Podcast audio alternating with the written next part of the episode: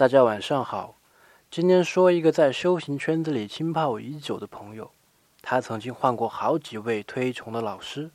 有意思的是，他似乎比较走极端，喜欢一个老师的时候吧，他可以向任何人推荐老师的课程；过段时间，他却又可以否定同一位老师的一切，非左即右啊。这就是为什么对我一个以前爱吃肉的人而言，很容易去吃素。